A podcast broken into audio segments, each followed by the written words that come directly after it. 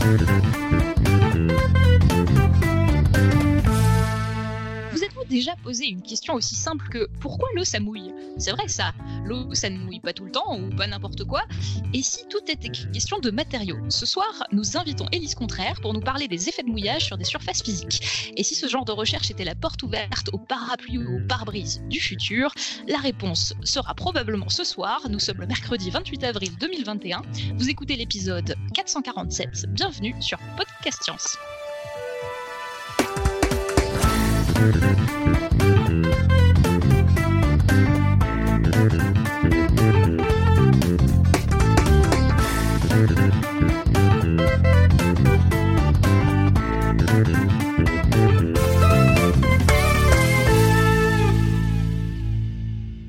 Avec nous ce soir pour cette émission, nous avons Johan depuis Paris.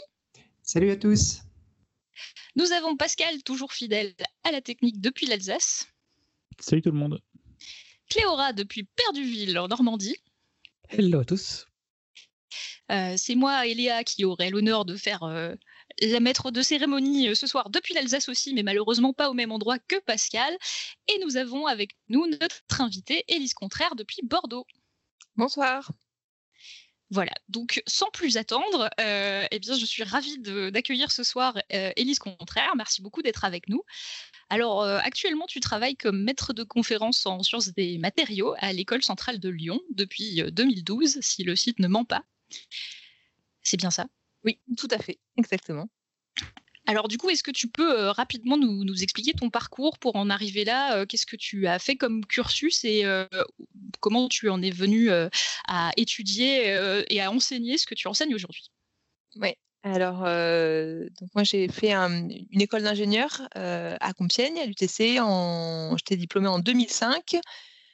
déjà en spécialité matériaux et puis comme ça me suffisait pas, j'ai décidé de faire un master à Paris 6 aussi dans le domaine des matériaux, ce qui m'a amené à faire une thèse euh, sur euh, les sciences des matériaux avec déjà des euh, thématiques de surface, parce que j'ai fait une thèse dans le domaine de l'adhésion sur le scotch et les post-it, pour faire simple. Donc, les notions de matériaux, de surface, de polymères. Et puis après, j'ai fait des post-docs sur les questions de texturation de surface à Orsay et puis à Saint-Gobain. Et j'ai été recrutée à l'école centrale de Lyon en 2012 dans un laboratoire qui s'appelle le laboratoire de tribologie et dynamique des systèmes. Euh, et depuis, je mène des activités en lien avec les propriétés de surface texturées euh, sur lesquelles on pose des petites gouttes et on regarde comment ces petites gouttes euh, se déplacent, quelle forme elles ont, etc. Ok, alors ah, du coup, avant de, passer directement dans, le sujet, là, euh, est-ce que tu peux éventuellement nous dire euh, deux, trois mots de plus sur euh, ta thèse et, et les fameux post-it? Oui, donc c'était une thèse à, à l'ESPCI dans un laboratoire de physico-chimie des polymères. Et l'idée, c'était de travailler sur les relations entre la structure des matériaux qui servent à faire les, les post-it et les scotch, donc des adhésifs qu'on appelle adhésifs sensibles à la pression, et essayer de faire le lien entre la composition des matériaux, leur structure, leur architecture macromoléculaire et euh, bah, les propriétés d'adhésion qu'on était capable de, mesurer. Et tout ça, c'était dans le cadre d'un projet européen euh, euh, dans lequel on cherchait à faire des adhésifs qui soient en phase aqueuse, c'est-à-dire sans solvant, sans, en limitant au maximum les émissions de de composés organiques volatiles, donc des, adhésifs euh, plus verts, euh, on dirait aujourd'hui. Alors, il y a, à l'époque, euh, c'était pas forcément aussi courant, mais voilà, c'était l'idée de comprendre, de, formuler des nouveaux adhésifs et de comprendre leurs propriétés d'adhésion et leurs propriétés mécaniques. Donc quand tu dis aqueux, c'est-à-dire que la colle utilisée est faite à partir de matériaux pas toxiques?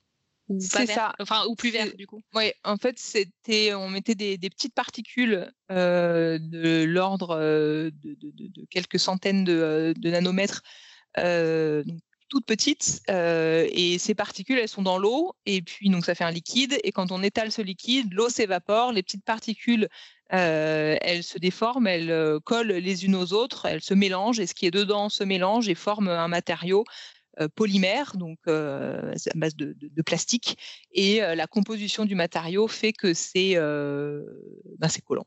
Ok. Mmh. Ah, c'est peut-être un, peu surprenant. Enfin, moi, pour quelqu'un qui ne suit pas du domaine, j'ai un peu l'impression de l'extérieur qu'on a déjà trouvé quel était le fonctionnement idéal d'un post-it ou d'un adhésif. Du coup, c'est tout un pan de recherche et on continue à développer des nouvelles matières régulièrement. Oui, alors les, propriétés du, scotch, les propriétés des post-it, on les connaît très bien. On sait expliquer comment il faut changer le matériau pour avoir plutôt un post-it ou pour avoir plutôt un scotch ou un autocollant. Par contre, dans la formulation des matériaux, alors on les connaît très bien, cela dit, comprendre précisément comment ils se décollent, quels sont les mécanismes physiques à l'origine de ce, décollement, bah, ça pose encore question, et surtout, effectivement, formuler des matériaux qui aujourd'hui soient plus respectueux de l'environnement, qui utilisent moins de solvants, qui soient faits avec moins d'énergie, qui soient qui émettent moins de composés nocifs. Euh, ça fait aussi partie des activités de recherche de mon laboratoire de thèse euh, de l'époque. Ok. Alors c'est marrant parce que du coup ton, ton interview arrive un, peu à rebours de ce qu'on fait d'habitude. D'habitude euh, on invite des gens qu'on connaît à venir parler de leur, de leur discipline parce qu'on se dit ah c'est chouette on va, on va parler de ce, truc-là. Et là c'était l'inverse. Tu m'as contacté sur euh, Twitter pour complètement autre chose. Euh, j'ai regardé qui tu étais et je me suis dit qu'il fallait absolument qu'on parle de ta discipline puisque je ne crois pas qu'on ait eu beaucoup de physique des matériaux encore dans le podcast. donc ça, ça manque un peu. Et j'ai vu que tu travaillais dans un laboratoire de tribologie, comme tu disais tout à l'heure. Euh, c'était la première fois que je découvrais ce mot, personnellement. Euh, alors, est-ce que tu peux nous expliquer un peu de quoi il s'agit? Oui, alors la tribologie, c'est un mot très curieux et c'est souvent euh, une des premières questions qu'on me pose quand je raconte ce que je fais dans la vie et en tant que, chercheuse. La tribologie, ça vient de tribos, qui est euh, le frottement, et logie, donc euh, la, science, c'est la science du frottement et de tout ce qui est euh, lié aux surfaces. Donc les mécanismes de frottement, les mécanismes d'usure, les mécanismes de, lubrification, de mouillage, d'adhésion, tout ça, c'est ce qu'on appelle la tribologie. Alors, la tribologie, c'est, enfin, le mot tribologie est assez récent puisqu'il date des années 60, 1960. Mais on sait que Léonard de Vinci déjà avait commencé à travailler sur ces questions de frottement. Il avait déjà énoncé les prémices des, lois d'Amonton-Coulon, qui sont les lois, les grandes lois de la tribologie. et il avait déjà commencé à travailler sur ces sujets-là et à observer que ben, comment la force évolue quand on augmente le contact de matériaux qui frottent, etc une science assez ancienne, mais nommée depuis peu de temps. Ok. et donc, j'imagine que ce mot a été nommé du coup parce qu'il y avait un, besoin peut-être de, recouvrir la thématique par, par quelque chose. Enfin, est-ce que c'est du coup un, groupement de chercheurs qui s'est rassemblé sous ce nom-là Comment oui, ça s'est construit un peu? en fait, c'est une science qui donc qui est relativement ancienne, mais qui euh, a trouvé beaucoup d'applications et beaucoup de questionnements, surtout dans. Euh, ça, pose des vraies questions dans les, euh, dans les applications industrielles. un des premiers exemples quand on parle de, de tribologie, c'est tous les frottements qu'il peut y avoir dans un moteur, dans un moteur de voiture. Et on sait que ces frottements-là, ils sont à l'origine d'à peu près d'une perte d'énergie d'environ 30%. Donc, il y a 30% d'énergie quand un moteur euh, roule qui est perdu à cause des frottements. Donc, euh, il y a voilà, beaucoup de, gens qui ont commencé à se poser des questions sur euh, comment on peut améliorer, diminuer ce frottement. Alors, il ne faut pas toujours le diminuer, mais en tout cas, dans un moteur, on cherche à limiter ça, à limiter l'usure. Et, du coup, ce mot a commencé à apparaître dans les années, dans les années 60 aussi parce qu'on a commencé à mieux comprendre la nature du, contact entre les surfaces, à améliorer les lois de frottement par rapport aux premières lois qui avaient été émises d'abord par De Vinci et puis ensuite dans, les, dans les siècles suivants. Donc c'est arrivé à ce moment-là. Mais en fait, la tribologie, quand on y réfléchit, c'est un phénomène. Alors c'est très multidisciplinaire, c'est-à-dire qu'il y a des gens de la mécanique, il y a des gens de la science des matériaux, il y a des physiciens qui s'y intéressent, il y a des chimistes qui s'y intéressent, et ça, ça, en fait, il y a de la surface partout. il y a de la surface partout et il y a des questions liées aux surfaces partout. On a parlé du moteur. quand on est à vélo, ben, il y a le frottement du pneu sur la chaussée. Il faut qu'il soit présent parce que sinon on glisse et que ben, on se casse la figure. Mais il ne faut pas qu'il soit trop important parce que sinon il faut trop pédaler et que c'est fatigant. quand on freine, ben, il faut qu'il y ait du frottement aussi euh, quand on a des freins à disque, il faut qu'il y ait du frottement pour que la roue puisse s'arrêter. Euh, il y a du frottement quand on joue du violon, il y a du frottement euh, quand on lave ses vitres, il y a du frottement dans tout un tas de, situations. Et c'est quelque chose de très, très multidisciplinaire comme thématique. Donc, du coup, par exemple, quand il y a des pneus neige ou des pneus pluie ou des pneus secs, c'est la tribologie aussi alors? Oui, tout à fait. C'est vraiment des phénomènes de, comprendre les phénomènes d'adhérence et donc aussi liés à, la tribologie et eh bien jouer sur les propriétés viscoélastiques, donc les propriétés de déformation du, pneu, pour avoir un contact qui va permettre ben, de, de, frotter sans trop frotter et d'éviter qu'on glisse. Ah, j'avais en tête aussi le fartage des skis aussi. C'est vraiment une science à part. Oui, oui, oui. Là aussi, alors dans, dans, dans, le fartage des skis, en fait, ce qu'on veut faire, en fait, quand un ski glisse sur la, neige, en fait, il glisse pas sur la neige, il glisse sur une couche d'eau qui est cisaillée, et donc le, fartage, il vise à ben, favoriser ce, cisaillement, donc le, voilà, la couche d'eau entre la neige et le, et le patin. Bah alors, euh, pardonnez-moi euh, mon, mon, inculture vis-à-vis du, du, ski, parce que j'en ai jamais fait. Euh, ça consiste en quoi de farter un ski, du coup?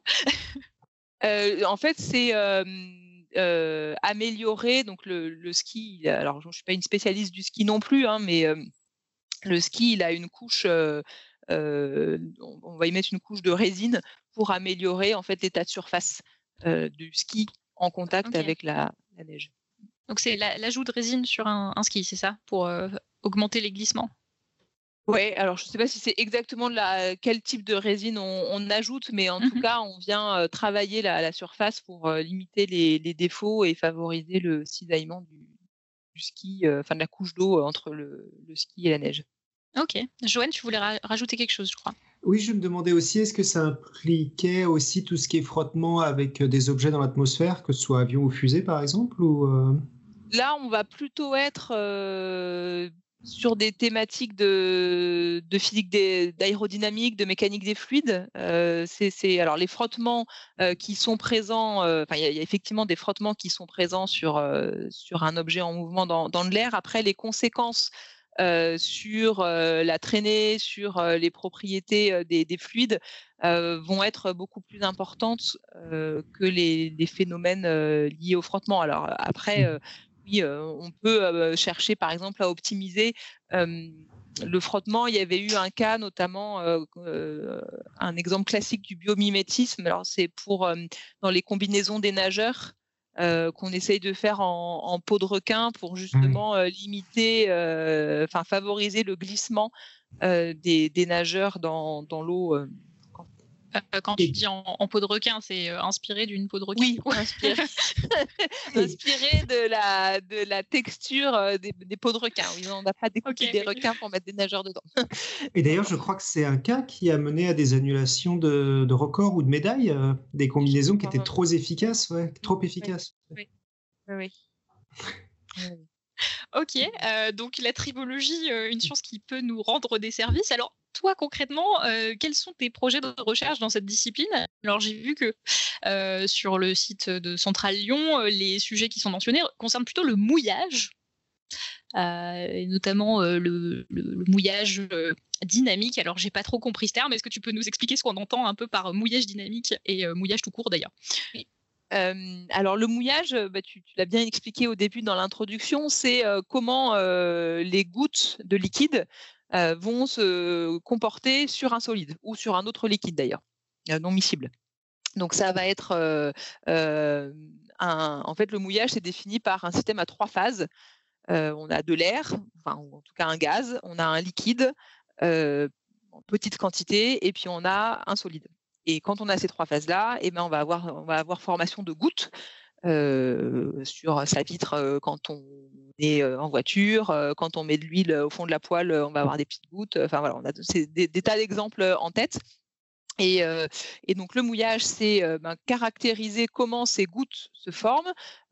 si on les regarde, selon qu'elles s'étalent beaucoup ou pas beaucoup, on va pouvoir définir un angle qui l'angle de la goutte. En fait, la, si elle est très étalée, l'angle entre le solide, le liquide et l'air, il va être relativement petit. et si la goutte, elle n'est pas du tout étalée, qu'elle forme plutôt presque une perle, si elle est presque sphérique, il va y avoir un angle très grand. et cet angle-là, c'est ce qu'on appelle l'angle de mouillage, et c'est lui qui va nous définir notamment, il n'y a pas que ça, mais notamment le caractère de la surface quand on a des gouttes d'eau, si on a une surface qui est hydrophile, c'est qu'elle aime l'eau et donc les gouttes ont tendance à s'étaler dessus, voire à former un, film. Et quand on a des surfaces hydrophobes, bah, c'est des surfaces qui n'aiment pas l'eau et on va chercher à avoir des, gouttes qui, enfin, du coup, on aura des gouttes qui seront presque en forme de, perles. Et quand c'est super hydrophobe, alors là, c'est que ça aime absolument pas l'eau et on va avoir des angles, des angles très très grands. Et on peut aussi, il y a un autre paramètre qui va être important, c'est bah, imaginons qu'on a une goutte sur, sur une surface plane avec, disons, une goutte hydrophobe sur une surface hydrophobe, donc avec presque une, goutte hémisphérique en forme de, presque en forme de sphère.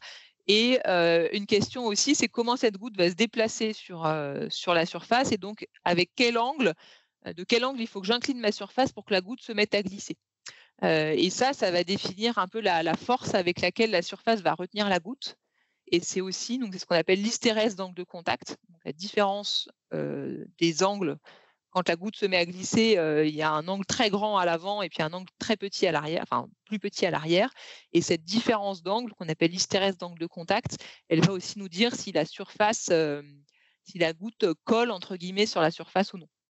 Ok. Et donc ça, c'est ce qu'on définit comme le mouillage. Et le mouillage dynamique, ça, c'est plutôt des, choses que j'étudie spécifiquement. C'est comment comment on peut comprendre justement le fait que ces gouttes elles bougent, qu'elles se déplacent. Qu'est-ce qu'on peut faire pour que bah, une goutte qui est fixe sur un pare-brise, par exemple, qu'est-ce qu'on peut faire pour qu'elle se mette en mouvement et qu'elle glisse sur le pare-brise et que du coup elle gêne plus la visibilité? Ok. Alors, bah, toujours hein, sur la, page de l'école centrale Lyon, je leur ai pompé toutes les informations. Ils, disent que tu travailles aussi sur l'impact des textures, du coup, de polymères, sur le mouillage dynamique. Alors, du coup, sur, quel genre de matériaux tu, travailles?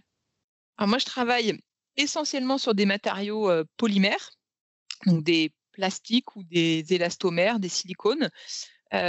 pour différentes raisons qu'on pourra, qu'on pourra détailler par la suite. Mais du coup, ces matériaux-là, ils ont un intérêt, c'est qu'on peut facilement, assez facilement, modifier leur topologie, leur topographie. Faire soit qu'ils soient très lisses, soit qu'il y ait des ondulations à la surface, soit créer dessus des petits piliers, des grands piliers, des canaux, des formes, toutes, sortes de formes qu'on peut, qu'on peut envisager. Et donc ça, c'est de la texturation physique de surface. Et cette texturation, elle va permettre de changer le, contact entre la goutte et la surface. Donc, on va garder un matériau avec les mêmes propriétés chimiques. On a le même matériau, donc les mêmes liaisons dans le matériau et donc les mêmes, la même tension de surface. La tension de surface, c'est ce qui va permettre de caractériser aussi si le, le, matériau est plutôt hydrophobe ou hydrophile. Et donc, on garde la même tension de surface, mais on va pouvoir changer la topographie et donc la texturation et donc la nature du contact. Et on va avoir deux cas, deux cas extrêmes. Un cas qu'on appelle un cas où la goutte va être empalée sur la texturation. Donc, vraiment, elle va prendre tout l'espace qui est disponible entre les creux, entre les piliers, entre les rainures, selon ce qu'on va former. Donc là, c'est vraiment, voilà, on est planté sur, ces textures. Et puis, l'autre état extrême, c'est l'état qu'on appelle suspendu ou l'état fakir. vous pouvez imaginer voilà, le, fakir qui est posé sur son tapis de clous et où là, on va vraiment avoir la goutte qui repose sur du coup une, fraction de surface qui devient beaucoup plus petite. Et ça, ça va changer les, propriétés, typiquement l'angle d'inclinaison qui va permettre à la goutte de se mettre en mouvement. Alors euh, peut-être pour essayer de, faire du, visuel en, audio, euh, c'est-à-dire comment ça fonctionne euh, si on prend l'effet fakir par exemple, c'est plus plus on fait des creux rapprochés et des aiguilles proches les unes des autres et plus on va faire en sorte que la goutte ne, ne s'étale pas, c'est ça? Voilà, exactement. On va venir jouer alors sur les dimensions de, la texture, en fait, bah, le, dessus, on met un, fluide hein, qui a une certaine, une certaine tension de surface. Et du coup, bah, il, va y avoir des courbures qui vont se créer entre les, textures, entre les plots ou entre les canaux. Et plus on va les rapprocher, plus on va pouvoir augmenter, avoir une courbure moindre et du coup favoriser l'état l'état fakir, l'état suspendu de la goutte. Et cet état-là, il est plutôt à favoriser quand on veut avoir une goutte qui va être très hydrophobe, qui va être super hydrophobe et qui ne va pas mouiller la surface. On va pouvoir s'en débarrasser très, très facilement. C'est typiquement le cas de, l'effet lotus. Ok. Ouais, l'effet Lotus, on, va y revenir. Alors, juste peut-être pour que, pour que les auditeurs se rendent compte aussi, alors j'ai trouvé un, schéma qu'on peut partager dans la chatroom, là, si quelqu'un veut bien le faire, avec, enfin, qui récapitule un peu les différents paramètres qui impactent, j'imagine, le, mouillage. Alors, dedans, on trouve des facteurs comme l'adhérence du matériau, qui va dépendre de sa rugosité, de son état de lubrification, de la température, du degré d'oxydation, de plein de choses. Donc, plein de paramètres physiques comme ça euh, est-ce que tu peux nous dire actuellement euh, sur quels paramètres les physiciens jouent le plus et sur euh, quoi vous, vous jouez dans, ton labo et qu'est-ce qui est le plus efficace finalement si on veut avoir un truc très mouillant ou très pas mouillant? Oui. Alors le, schéma, il est, il est vrai pour le mouillage, il va aussi être très vrai pour les questions de de tribologie justement et de, frottement. Ça, résume très bien. Là, on voit sur le schéma ben, un objet qui vient appuyer sur la surface et avec une certaine pression. Alors, quand on a une goutte la pression est, relativement faible. Hein, L'objet n'applique pas une pression très grande, mais si on a un solide, tout de suite, on va avoir des pressions qui vont devenir, qui vont devenir plus importantes. Et là, en fait, sur ce schéma-là, on voit bien le côté très multidisciplinaire de la science des surfaces, parce que pour être honnête, je ne saurais pas répondre précisément à ta question parce que dans mon laboratoire et dans les laboratoires de, tribologie qu'il y a en France et, dans le monde, on s'intéresse à tous ces phénomènes-là alors, la, au LTDS, on s'intéresse, donc laboratoire où je travaille, on s'intéresse vraiment à toutes les échelles, à savoir qu'on va regarder à l'échelle macroscopique ben, comment le frottement va venir user la surface ou comment la goutte, quelle forme elle va avoir macroscopiquement. On va venir regarder à l'échelle euh, plutôt mésoscopique, donc un petit peu plus grand que le micron, mais un petit peu plus petit que le millimètre, euh, comment euh, bah, la goutte va venir se déplacer, donc quel, en fait le, déplacement il se fait parce que bah, y a une fissure qui se propage et qui du coup défait le contact entre la goutte et le liquide et la surface, pardon, ou entre les différents les différents solides. Et cette fissure-là bah, permet voilà, que le solide avance et frotte.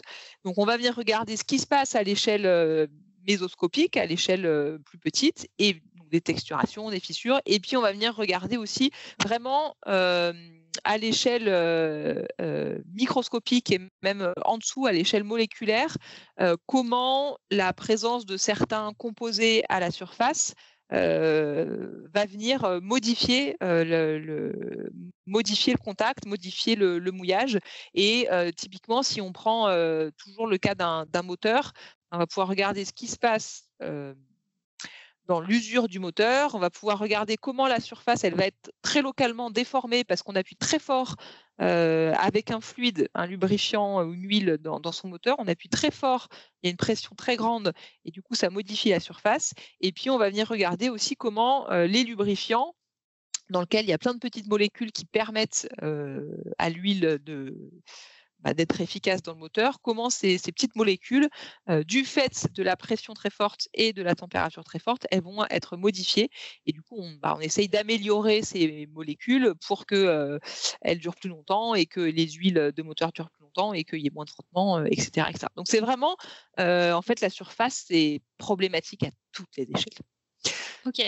Et, c'est intéressant du coup parce que du coup quand tu parles de mouillage, enfin nous on pense spontanément à l'eau, mais en fait ça peut concerner n'importe quel fluide ou liquide. Euh, oui. Oui, alors effectivement, souvent on définit les choses avec l'eau. Euh, l'eau parce qu'il y a plein d'applications au quotidien et que c'est des exemples de la vie courante qu'on va retrouver très facilement. l'eau sur le pare-brise, l'eau de pluie sur les verres de lunettes, etc.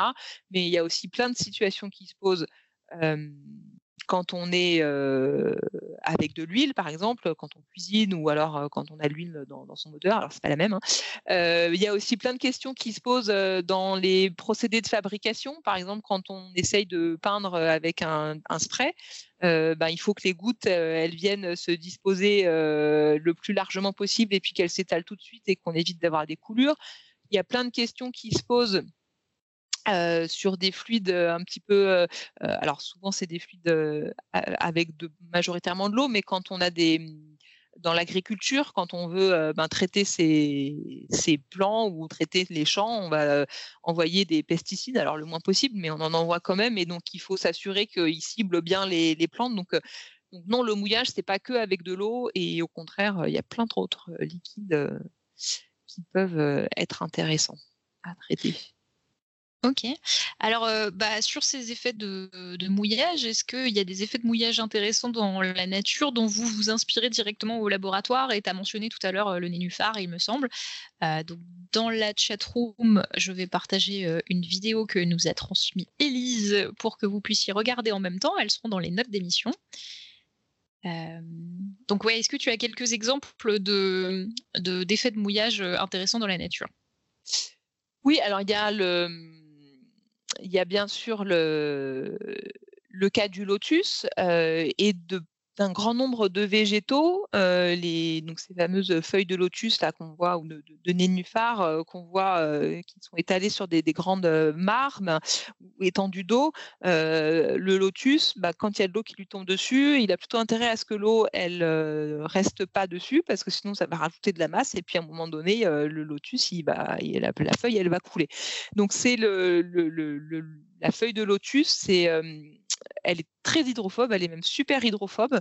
Euh, moi, je trouve quand on regarde ces, vidéos euh, de d'eau sur des feuilles de, gouttes d'eau sur des feuilles de lotus, je trouve ça fait un peu penser au, jeu qu'on avait quand on était petit où il fallait essayer de déplacer une bille euh, et puis ça bougeait tout le temps et il fallait qu'elle suive un parcours et c'était super difficile.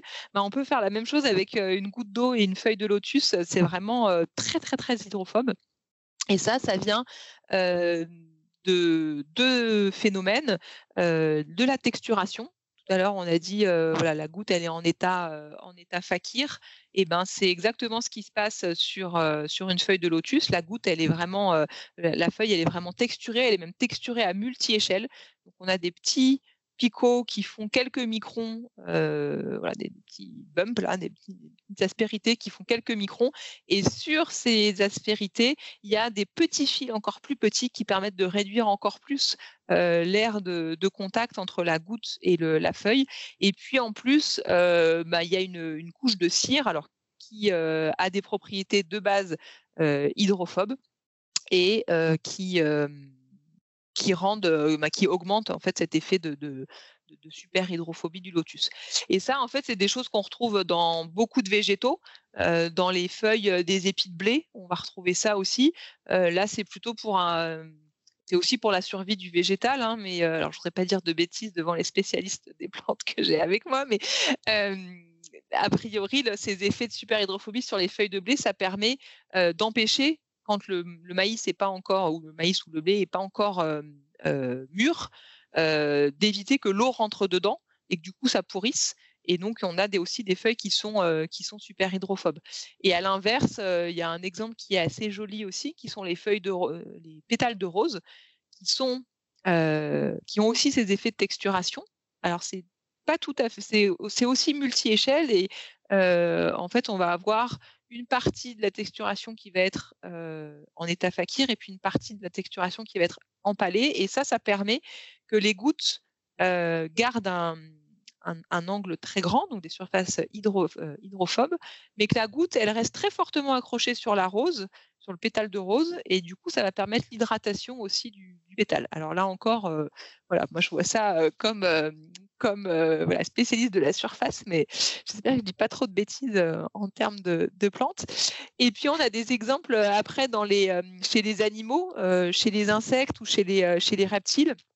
Les, les, les, insectes, ben, s'ils ont des gouttes d'eau qui viennent sur eux, notamment liées à la condensation, par exemple, à la rosée du matin, ça peut être très embêtant pour eux parce que ça représente vite des poids et des, enfin, des masses assez importantes. Et par exemple, les ailes des cigales, elles vont avoir une texturation de quelques dizaines de microns, hein, des, petits, des petits créneaux, des, petites, des petits piliers de quelques dizaines de microns qui permettent, quand la, l'humidité condense sur les ailes, que les gouttes ne restent pas, ne restent pas dessus. Et puis, il y avait une photo aussi que je vous avais partagée d'un lézard qui vit dans le désert. Alors, il est pas très joli et il a un nom un peu un peu, un peu, voilà, un nom, latin, quoi. Hein. Il s'appelle, c'est le Phrynosoma, voilà. Il faut que je le relise parce que je me souviens jamais de son nom mais qui est, euh, bah, lui, il vit dans un milieu très aride et donc il a plutôt intérêt à récupérer la moindre molécule d'eau euh, qu'il va y avoir dans son environnement. Et donc sa peau euh, est texturée aussi. Alors là, c'est plutôt avec des, des, texturations en forme un peu de, nid d'abeille, hein, avec des alvéoles un peu en forme de nid d'abeille. là encore, sur des dimensions de l'ordre de, quelques, de quelques microns.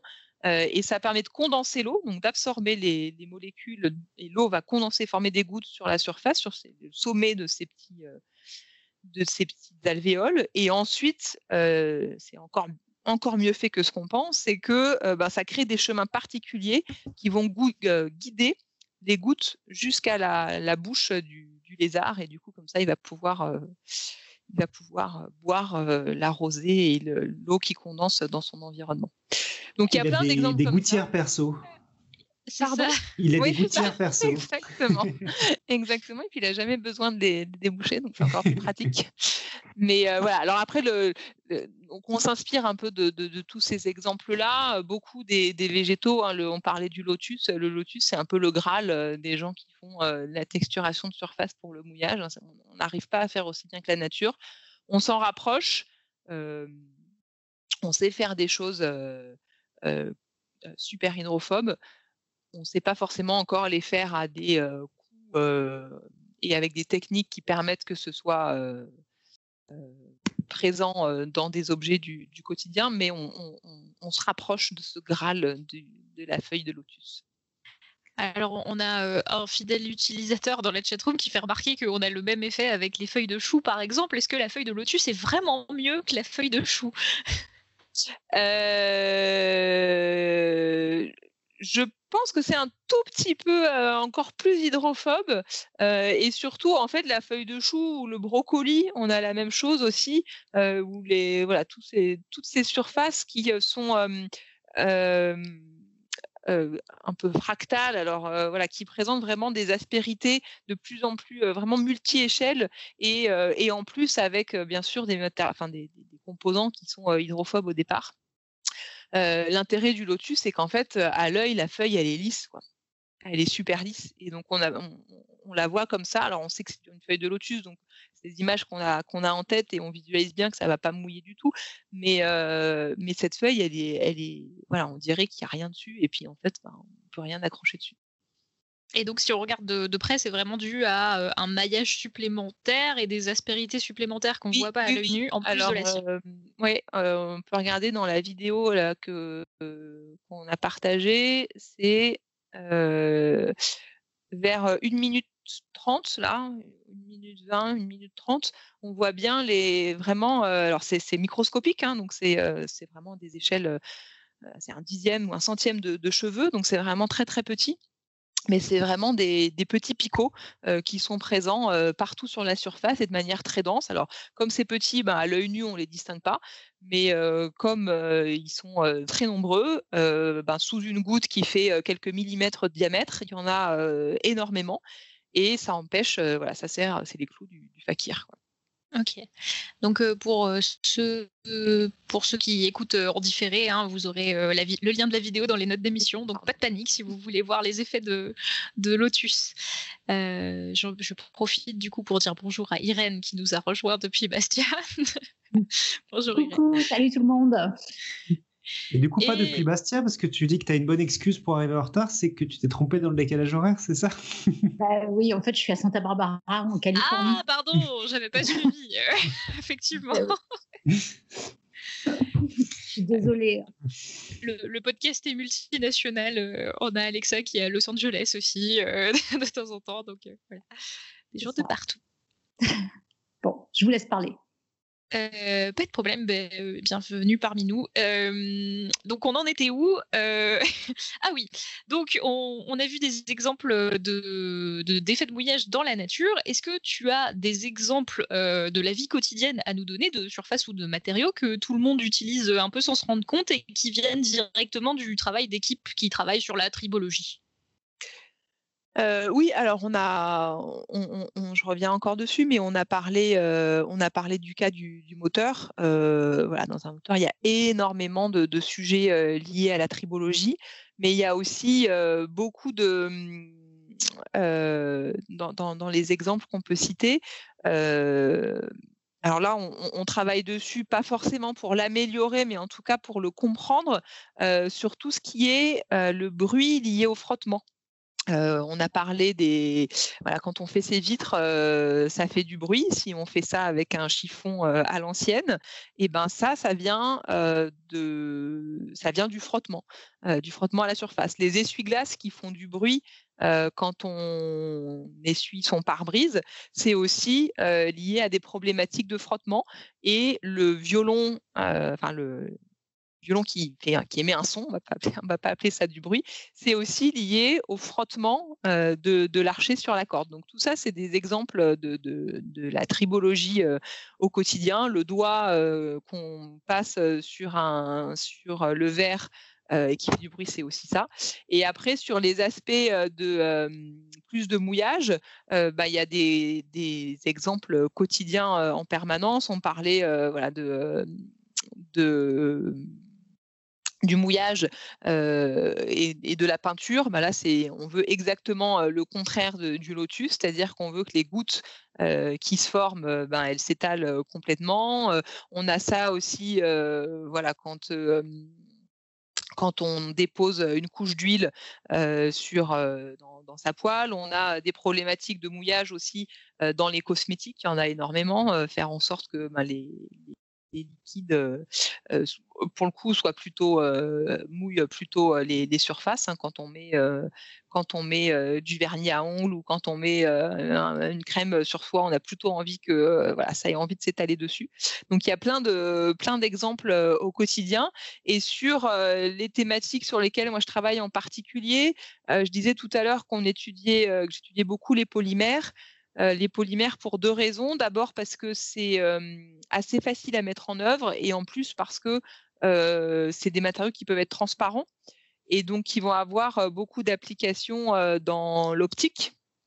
Les verres de lunettes, bah, ils sont pas souvent en verre, c'est souvent des verres minéraux ou des verres, euh, euh, des verres organiques. Du, ça veut dire que c'est du polycarbonate, donc c'est des polymères.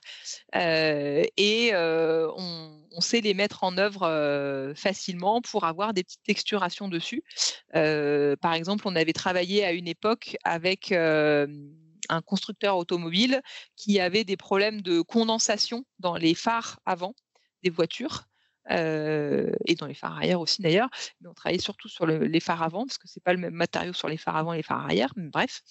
Et, en fait, comme dans les voitures, les, lampes des phares maintenant sont des, c'est des lampes LED, donc qui chauffent beaucoup moins, beaucoup moins d'effet Joule, et du coup la température dans les phares diminue, et du coup il y a beaucoup plus de phénomènes de condensation.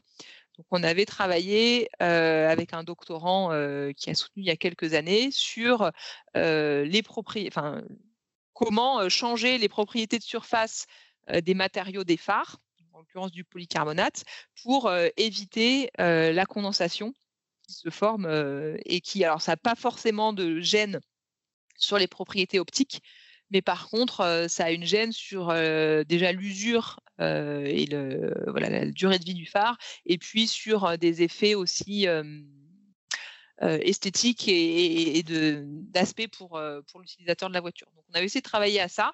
En fait, il y a une, un, gros souci qui se pose à l'heure actuelle pour les chercheurs, c'est un problème de dimension des textures qu'on est capable de faire.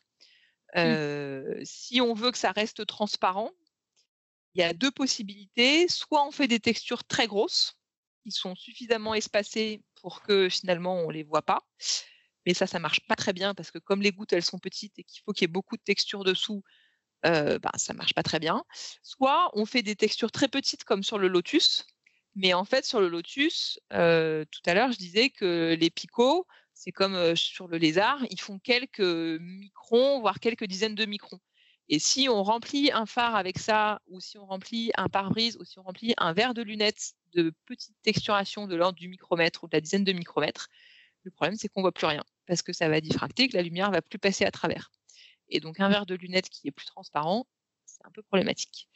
Et arriver à réduire, euh, on pourrait réduire en dimension, mais pour l'instant, euh, on ne sait pas faire euh, facilement et à des coûts intéressants pour, pour l'industrie. On ne sait pas faire des texturations toutes petites qui pourraient, qui pourraient s'appliquer. Alors, on peut le faire pour d'autres matériaux. on peut regarder, par exemple, sur. on parlait des skis tout à l'heure. Je crois qu'il y a eu des travaux qui ont été faits à Polytechnique, notamment dans le cadre des. avec, des skieurs professionnels pour essayer d'améliorer justement le, fartage et de d'associer la texturation pour augmenter le glissement du, ski. Mais sur les aspects optiques, pour l'instant, on est limité par ça. Alors après, il peut y avoir plein d'autres applications qui soient pas pour lesquelles on va vouloir texturer pour contrôler les gouttes d'eau et où les propriétés optiques sont pas sont pas capitales ou en tout cas la transparence n'est pas est pas capitale. Par exemple, il y a des gens qui essayent de faire ça pour favoriser l'auto-nettoyage des panneaux solaires. si on fait des petites couches de texturation sur des panneaux solaires qui vont être, qui vont être inclinés, ben, on pourrait avoir des gouttes qui roulent sur le panneau solaire et qui emmènent avec elles les poussières. Et du coup, ben, ça nettoie le panneau solaire tout seul. Et ça, alors quand on a un panneau solaire sur son toit, c'est pas forcément, un peu compliqué, mais c'est pas si compliqué que ça de le nettoyer. Mais quand on a des fermes de panneaux solaires immenses et que il faut aller les nettoyer tous à la main ou avec des robots, eh ben, on peut imaginer l'intérêt d'avoir quelque chose qui se nettoie tout seul. Ouais, tout à fait. Alors du coup, sur les lunettes, puisque ça concerne quand même beaucoup de gens, tu disais que c'était difficile de changer la surface pour que ce soit complètement hydrophobe et garder la transparence. C'est le mmh. cas pour les lunettes aussi, j'imagine. Du coup, qu'est-ce qu'on utilise comme méthode pour, pour des antibuées de lunettes? Oui, alors c'est ce qu'on fait pour les lunettes et ce qu'on fait aussi beaucoup pour les pare-brises. on fait ça avec de la chimie. Donc pour l'instant, euh, rendre des surfaces super hydrophobes avec des composants chimiques, on sait très bien le faire. On met euh, du fluor, on met euh, des, composés qui sont très très hydrophobes et qui, n'aiment pas du tout l'eau et ça euh, on, fait, euh, on le fait sans problème. On peut, on a des, on peut acheter dans le commerce des sprays anti-buée euh, pour son pare-brise, pour la visière de son casque de, moto, pour les, les, masques de, plongée. Donc ça, on, sait le faire chimiquement. si on savait le faire en termes de topographie, bah, ça serait encore plus intéressant parce que du coup, c'est plus durable et puis c'est un peu meilleur aussi pour, pour l'environnement. Bah, alors, il y, a eu une remarque euh, dans la chatroom de un fidèle utilisateur qui nous dit euh, dans la barquette de plats préparés, les sauces n'adhèrent pas du tout. Il paraît qu'ils ajoutent des nanoparticules dans le plastique et que c'est pas bon pour les tortues qui mangent le plastique. Euh, alors, est-ce que est-ce c'est vrai qu'on utilise ce genre de procédé du coup d'imperméabilisation chimique dans les plastiques alimentaires? Qu'est-ce qu'on utilise comme genre de, de molécules et est-ce que c'est nocif pour l'environnement du coup?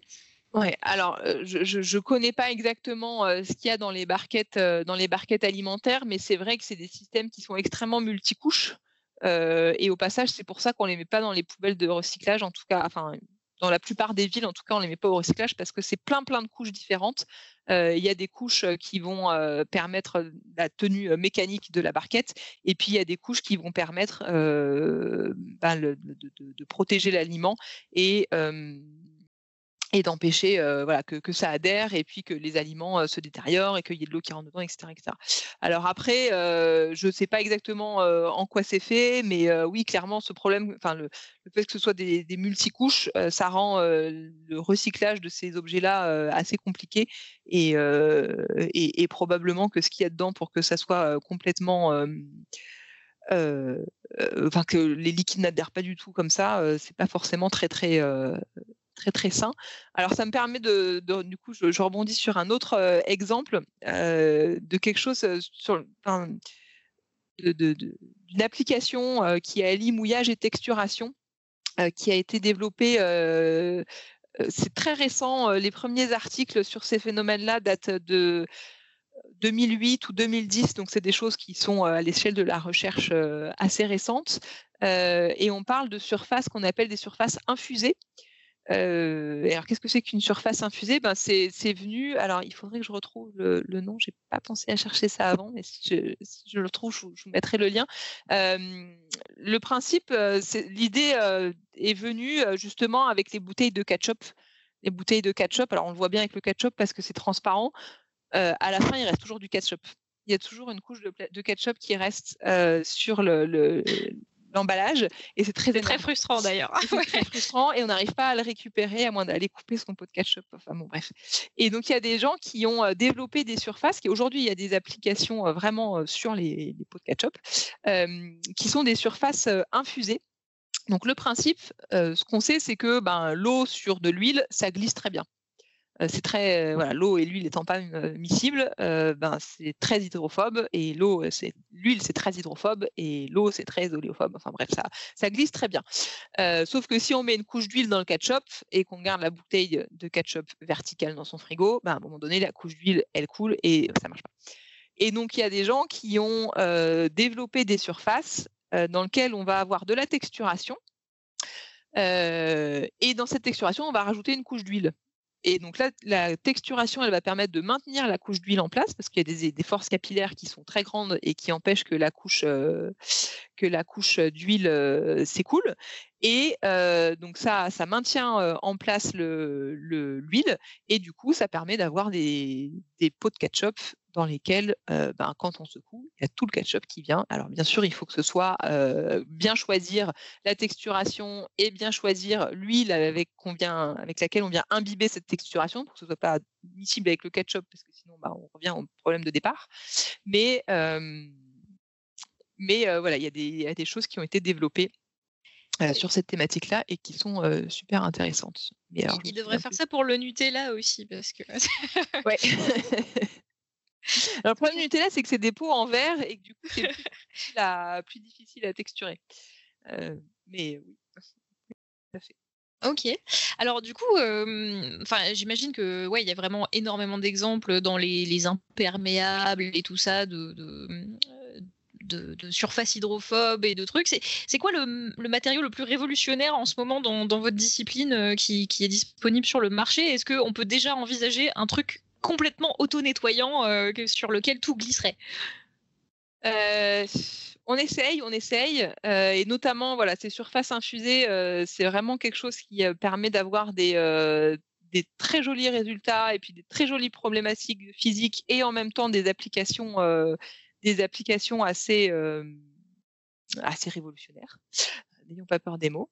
Euh, donc c'est vraiment quelque chose d'assez chouette, les surfaces infusées. Et puis euh, il y a aussi plein de choses qu'on est capable de faire avec, euh, en texturant avec des lasers. alors là, on est capable de le faire sur un grand nombre de matériaux.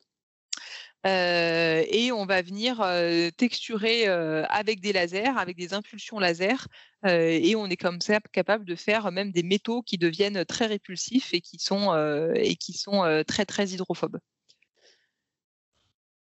Pardon, j'ai un bug de micro. Oui, donc Donc, euh, en, en, exemple de, d'objets du, du, quotidien qui ont les trucs les plus efficaces, là, c'est vraiment le, les, pots de ketchup, par exemple, euh, avec l'utilisation. Euh, ben, moi, je trouve que c'est vraiment quelque chose d'assez, d'assez révolutionnaire parce que voilà, ça pose des, des, questions de physique qui sont super intéressantes et en même temps parce que voilà, on a réussi à rapidement avoir des, des innovations qu'on peut retrouver au quotidien et, et, voilà. Et donc ça, je trouve ça c'est très intéressant. Donc ça, c'est une méthode qui dépend un peu moins de la chimie et qui du coup est un, peu moins nocive. Est-ce que euh, ces processus de développement de, nouveaux matériaux, ça, prend en compte euh, justement euh, l'impact environnemental, tant du point de vue du coût de production que du, de l'effet polluant de, chaque matériau? Est-ce que c'est un truc qui est intégré dans les démarches de recherche maintenant? Ça tend de plus en plus à l'être pour, pour plusieurs, sur plusieurs aspects. Alors, l'intérêt, voilà, on parlait tout à l'heure des adhésifs dans lesquels on veut enlever les, composés organiques volatiles et, les solvants. Donc oui, c'est des questions qui se posent de plus en plus. Euh, d'autant que euh, voilà, améliorer, euh, réduire les, problématiques de. Alors j'en reviens à mon frottement et toujours à mon moteur, mais voilà, ça permet de réduire très fortement les pertes d'énergie et donc l'utilisation de, ben de, carburant et d'essence. Donc ça, il y a des vrais intérêts à ça.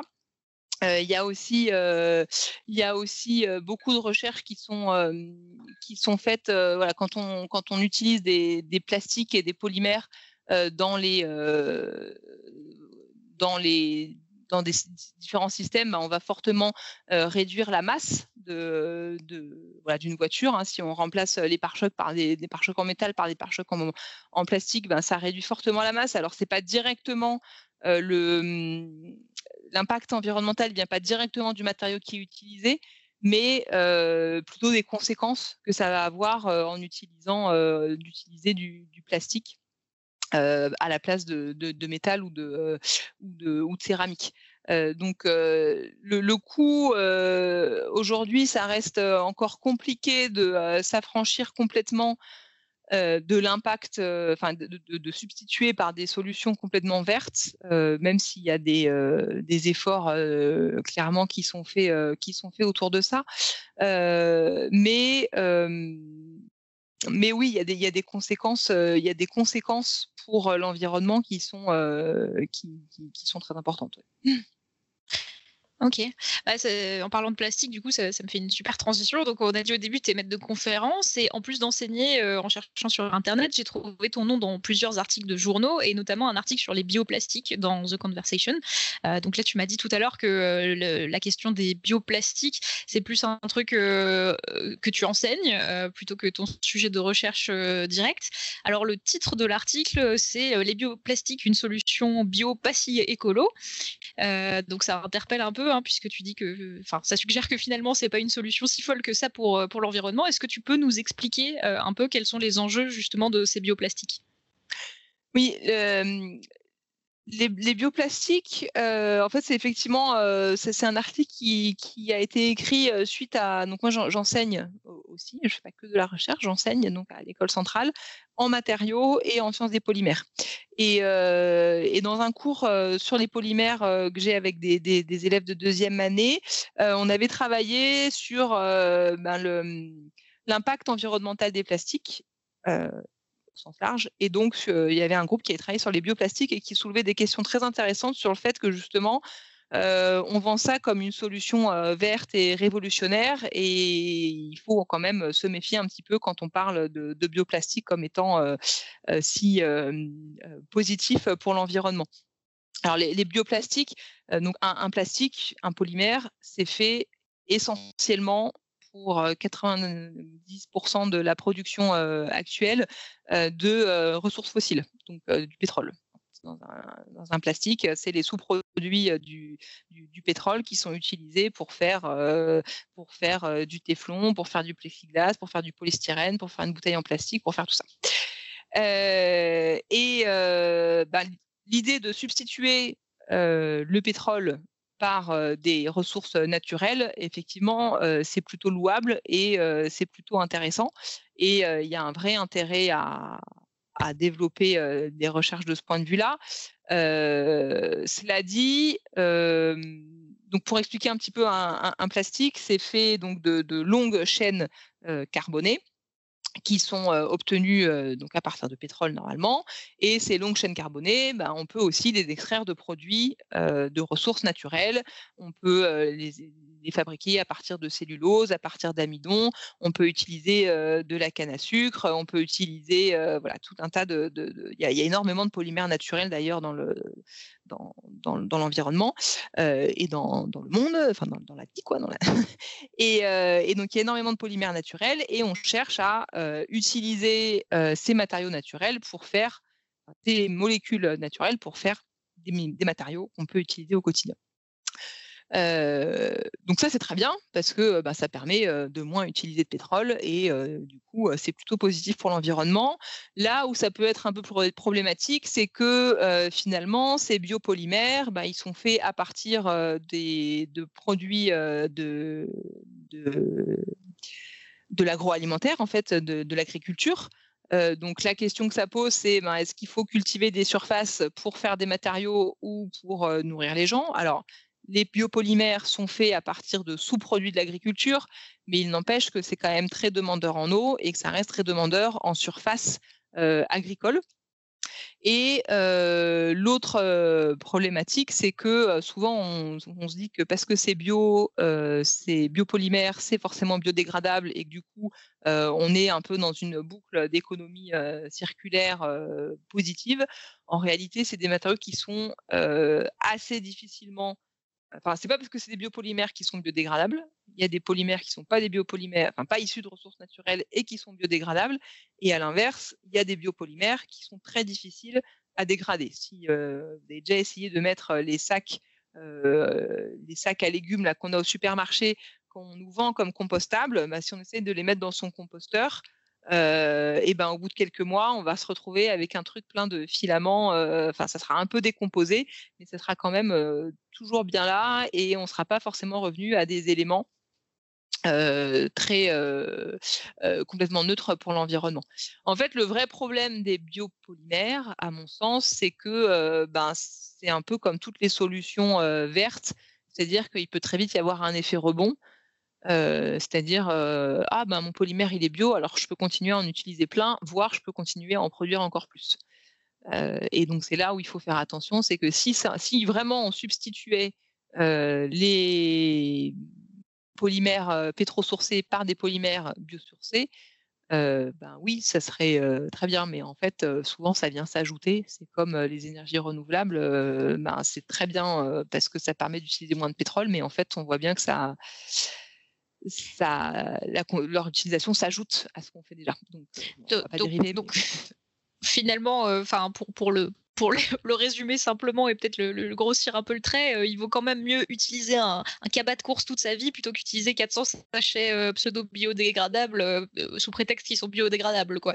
Voilà, exactement, exactement. Mais en même temps, il vaut mieux utiliser un sachet en bioplastique qu'un sachet en plastique trop sourcé. Mais voilà. Après, ils n'ont pas forcément non plus toujours les mêmes tenues mécaniques. Donc, des fois, on est sur des polymères, des biopolymères. Des fois, on est obligé de rajouter des, renforts qui vont rendre le recyclage ou le compostage de ces matériaux plus complexes. Donc, voilà. Bah, euh, la, durabilité, c'est une question euh, importante du coup. Alors j'ai trouvé un autre article justement où, euh, où le titre c'était tout ce qui est naturel est-il forcément plus durable que qui, mmh. a aussi ton nom. et là tu parles du concept d'énergie grise et, je, ne connaissais pas le concept d'énergie grise, je connaissais les énergies vertes. Est-ce que tu peux nous, nous, expliquer un peu le concept? Oui, l'énergie grise, c'est en fait toute l'énergie qui est liée à la production de, biens, de consommation, de produits, de, c'est surtout utilisé, enfin c'est pas mal utilisé dans le, dans le bâtiment. En tout cas, moi, c'est par là que j'ai connu ce terme-là. Euh, quand on construit euh, un mur, euh, parce que, enfin voilà, il y a des questions auxquelles je, je m'intéresse, mais quand on produit quelque chose, ben, il faut faire venir de la matière. Il faut extraire de la matière première, il faut la transformer, il faut la faire venir. Ensuite, le produit qu'on a fabriqué, ben, il faut le faire venir quelque part, euh, sur le, là où on va le, vendre ou en tout cas l'utiliser. Et donc, c'est ça qu'on appelle l'énergie grise. C'est toute cette énergie qui est masquée, qui n'est pas l'énergie liée à l'utilisation euh, du, du, produit. Donc, dans le bâtiment, c'est pas l'énergie euh, qu'on utilise pour chauffer, euh, pour euh, alimenter en, lumière, etc. Mais c'est toute l'énergie qui sert à la production, en fait, liée aux matières premières, liée à la production, liée au procédé de fabrication, etc. Ok. Donc, euh, ouais, donc euh, pour, pour, pour, récapituler du coup euh, sur ces questions de, de bioplastique, donc c'est pas parce que c'est biosourcé que c'est forcément biodégradable et super bon pour l'environnement. Et ben, il faut réfléchir à la durabilité des matériaux et puis économiser, ce sera toujours mieux par rapport à utiliser des trucs recyclables, en, gros. Hein. Voilà.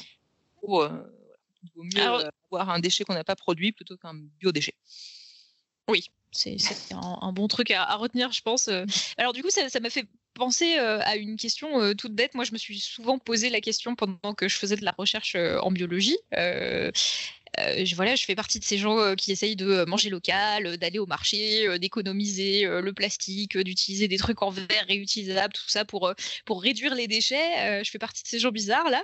Et ensuite, je vais au labo et du coup, dans mon quotidien, bah, j'utilise des, centaines et des centaines de boîtes de pétri en plastique que je jette et que je jette et j'accumule des montagnes de plastique dans, mon travail. Donc ça, réduit un peu à néant mes, mes, mes efforts d'économie dans la vie. Comment ça se passe du côté de la physique des, matériaux en fait au quotidien Est-ce que c'est une discipline plutôt euh, éco-friendly par rapport à la bio de ce point de vue-là ou, euh, ou pas du tout? Enfin, je me rends pas bien compte.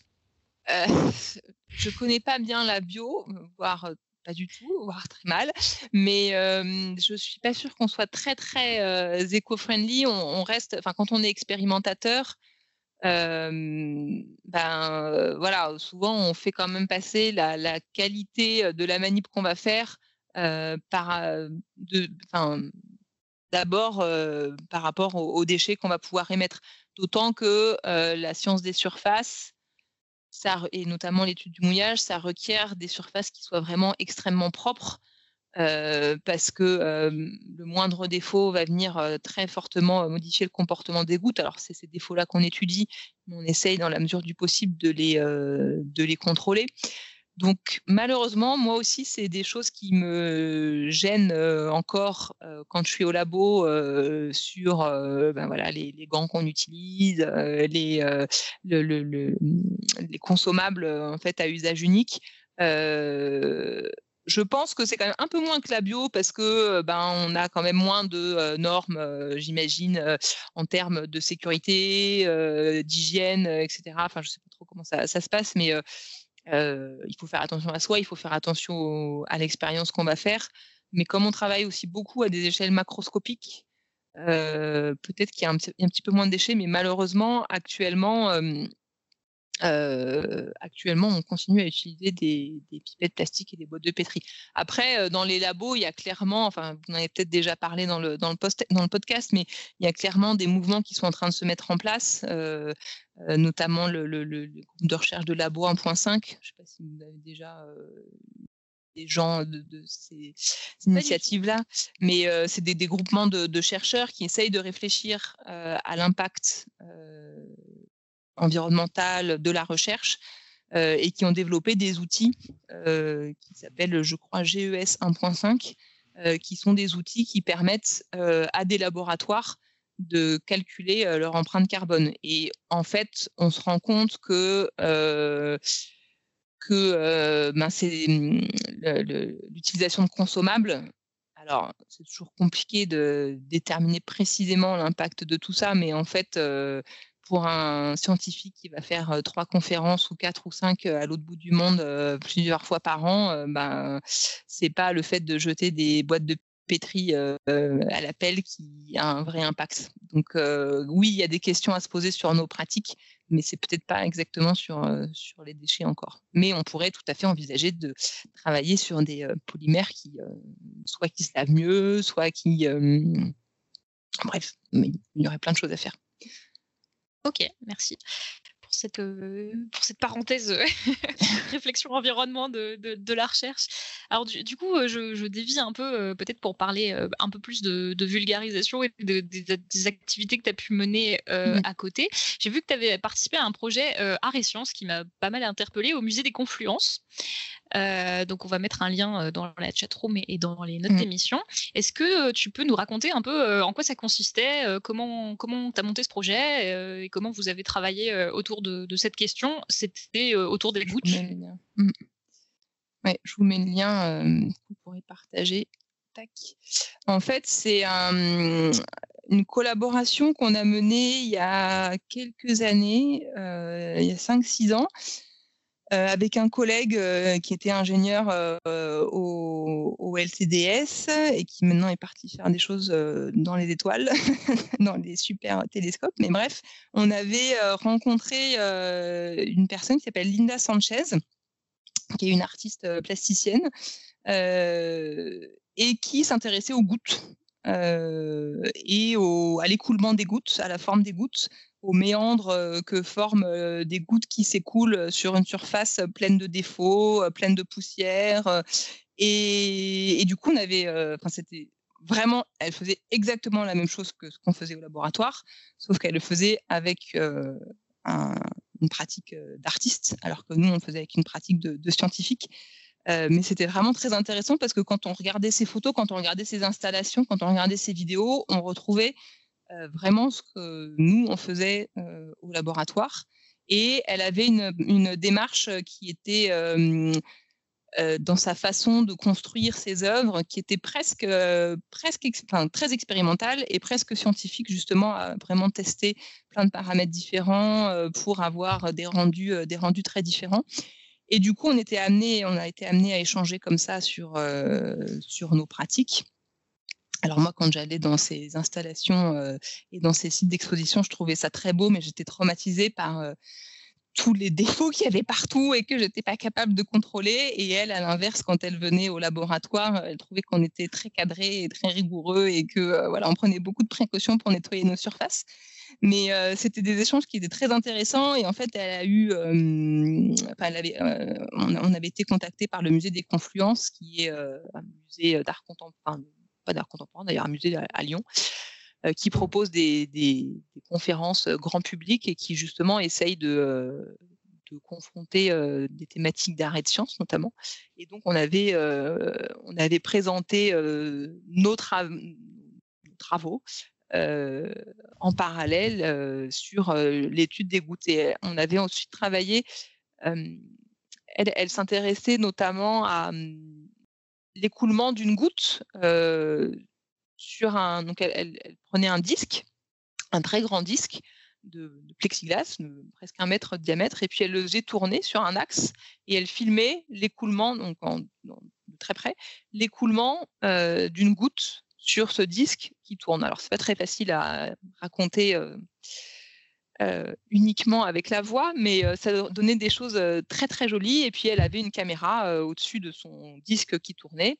Et ce qui était très intéressant, c'est que comme elle s'était mise en hauteur sur un château d'eau pour avoir, le plus de ciel possible, on voyait les reflets des nuages, on voyait tout un tas de reflets dans, dans ces gouttes-là. C'était vraiment très joli. et elle cherchait ben, à voir quelque chose qui tourne pour que ça goutte, donc c'était réalimenté, elle rajoutait de l'eau régulièrement, et faire en sorte que sa goutte s'écoule le plus longtemps possible. et ça avait donné une œuvre qui s'appelait 11 752 mètres et des poussières, qui est la longueur parcourue par la goutte dans son, dans son film. Et voilà, on avait travaillé aussi à essayer de lui développer un petit système qui permettait non plus de faire tourner le, plateau à la main, mais de capter la goutte et puis d'ajuster la vitesse du plateau pour que ça s'écoule tout le temps. Mais en tout cas, c'était une expérience vraiment intéressante parce que c'était vraiment drôle, enfin je sais pas si c'est vraiment le terme, mais de voir comme on avait tout à fait le même sujet d'étude, mais avec des vues complètement différentes et on avait, bah, voilà, on pourrait mettre nos, le mouillage, ça passe beaucoup par le visuel. Hein. On ne peut pas vraiment mesurer des forces avec un capteur de force sur une goutte. Enfin, on peut, mais c'est pas forcément ce qu'on fait. On le passe beaucoup par l'image. et par des caméras rapides, etc. Et on voyait vraiment exactement les mêmes choses avec des vues et des, des approches antinomiques, on va dire. C'était une jolie collaboration.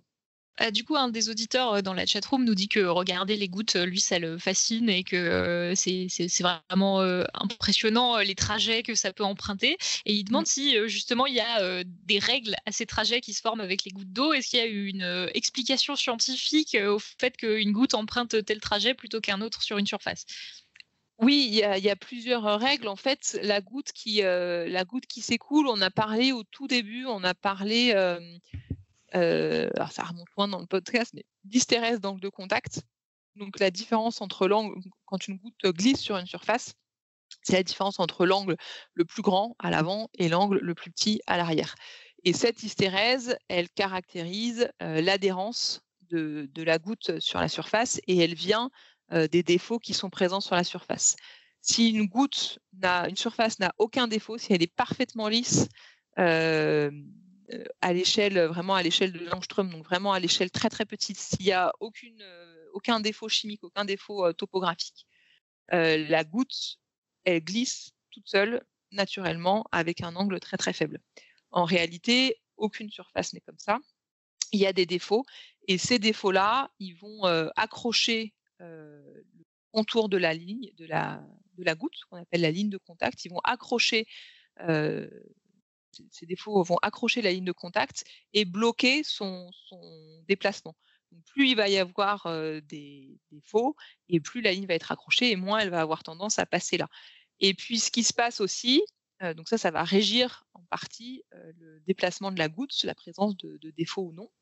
Et puis ce qui va régir aussi ce, déplacement, c'est que ben, quand la goutte s'écoule, elle va laisser derrière elle un film d'eau. Et donc ça va changer aussi la chimie de, la surface. c'est pour ça qu'après, quand on regarde son pare-brise, par exemple, si une goutte a commencé à couler, et eh ben, les gouttes suivantes, elles vont prendre le même chemin parce qu'en fait, elles vont préférer couler sur de, l'eau, sur un film d'eau, que sur la surface à côté. Ouais. Joanne, tu voulais rajouter quelque chose, non? Euh, non, non, c'était juste pour dire que spécifiquement, enfin, l'auditeur parlait des, traînées sur les pare-brises en fait quand les voitures vont très vite. De voir les gouttes qui, se, qui défilent le long de la voiture. Oui.